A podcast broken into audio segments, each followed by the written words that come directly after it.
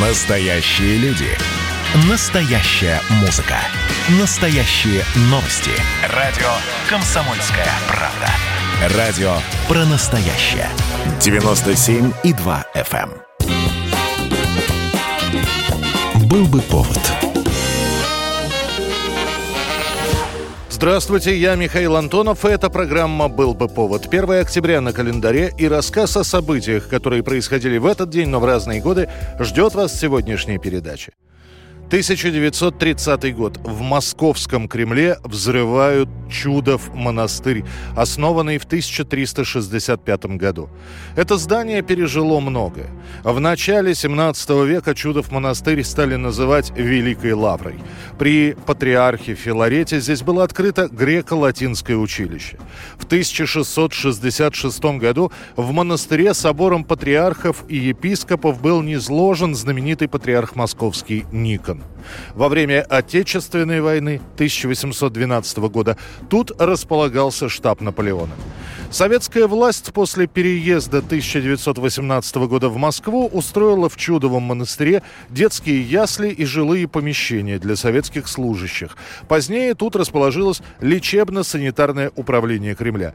Иконы, которые хранились в монастыре, были переданы в оружейную палату и Третьяковскую галерею. Мощи святителя Алексея перенесли в Архангельский собор.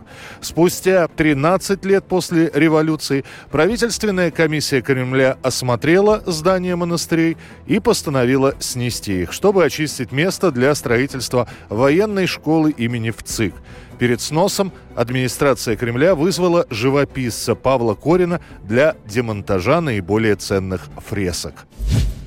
1949 год, 1 октября. В Китае торжественно объявляют новое название страны. Теперь это КНР – Китайская Народная Республика. На трибуне руководители коммунистической партии и правительства. Председатель Центрального народного правительства Мао Цзэдун. После Второй мировой, когда Япония подписала акт о капитуляции, в самом Китае шла гражданская война. Однако при поддержке советского правительства китайские коммунисты смогли организовать, обучить и вооружить новые китайские войска. В итоге получились уже не разрозненные партизанские коммунистические отряды, а современная, если не сказать профессиональная армия. В ноябре 1948 года 4-я полевая армия перешла к решительным боевым действиям против официальных властей в Китае. За короткие сроки было разбито 52 дивизии Чан Кайши. Еще 26 дивизий, обученных военными инструкторами США, перешли на сторону Коммунистической партии Китая.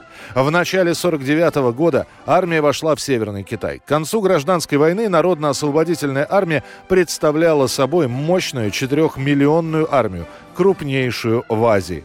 И вот 1 октября 49-го в Пекине провозглашена Китайская Народная Республика. На следующий день Советский Союз первым признал КНР и заключил с ней договор о дружбе, союзе и взаимной помощи. Да здравствует дружба великих народов Советского Союза и Китая.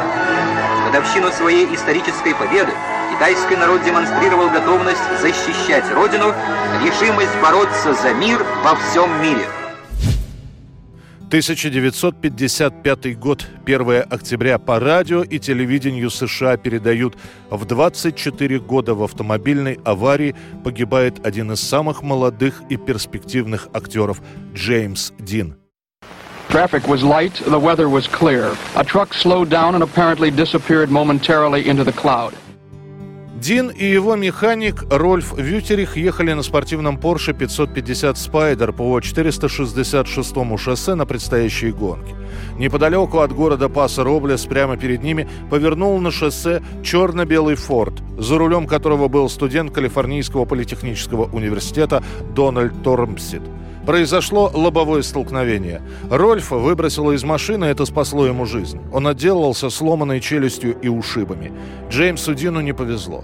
Его бросило головой на радиаторную решетку Форда, и он получил множественные переломы конечностей и ушибы внутренних органов.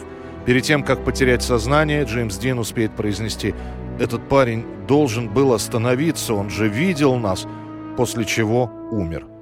Свой автомобиль Джеймс Дин приобрел буквально за неделю до аварии. Машина так понравилась ему, что он дал новинке имя «Маленький ублюдок» и даже написал его на кузове. Однако позже друзья Джеймса будут говорить, что машина им сразу не понравилась, и они даже уговаривали актера никогда не садиться за руль Порше. Но он их не слушал. Джеймс Дин. Coming to TNT. Фильм «Гигант», в котором снялся Дин незадолго до гибели, чуть позже назовут чуть ли не культовым, а самого Дина посмертно номинируют на премию «Оскар». 1967 год, 1 октября, Центральное телевидение Советского Союза начинает трансляцию программ в цветном изображении. Начинаем культурное мероприятие. Сегодня по телевидению. По первой программе конкурс бальных танцев. Я лично очень рекомендую. По второй программе видовой фильм «Гималаи. Кто за танцы?» А Раз, Гималаи два, можно? Три, четыре, шесть. И я. Большинством голосов проходят танцы. К началу 60-х годов более чем в 10 странах мира разработано и запатентовано свыше 30 различных систем цветного телевидения, многие из которых уже прошли проверку опытным вещанием. К середине 60-х годов выявились два фаворита. Система PAL, предложенная немецкой фирмой Telefunken, она представляла собой модификацию системы NTC. И система SICAM, разработанная во Франции. В марте 1965 года между Советским Союзом и Францией заключено соглашение о сотрудничестве в области цветного телевидения. Была создана межправительственная комиссия по данному вопросу. И 1 октября 1967 года в Москве в студии Московского телецентра на Шаболовке открывают регулярное цветное телевизионное вещание по совместимой советско-французской системе СИКАМ на 625 строк. Открытие цветного телевидения приурочено к 50-летию Октябрьской революции. В тот же день начинается продажа населению цветных отечественных телевизоров. Вот здесь происходит окончательная сдача телевизоров на склад готовой продукции. Цветной телевизор – это главное приобретение и главный шик конца 60-х, начала 70-х годов. 1983 год, 1 октября. Певица Бонни Тайлер неожиданно для всех оказывается на вершине американского чарта со своей песней.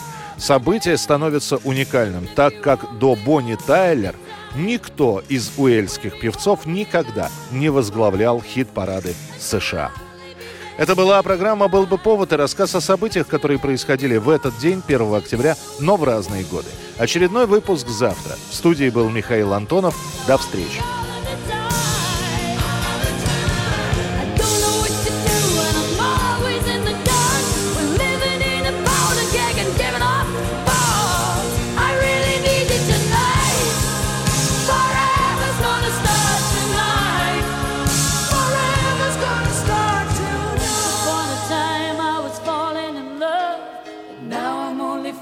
apart. There's nothing I can do, a total eclipse of the heart.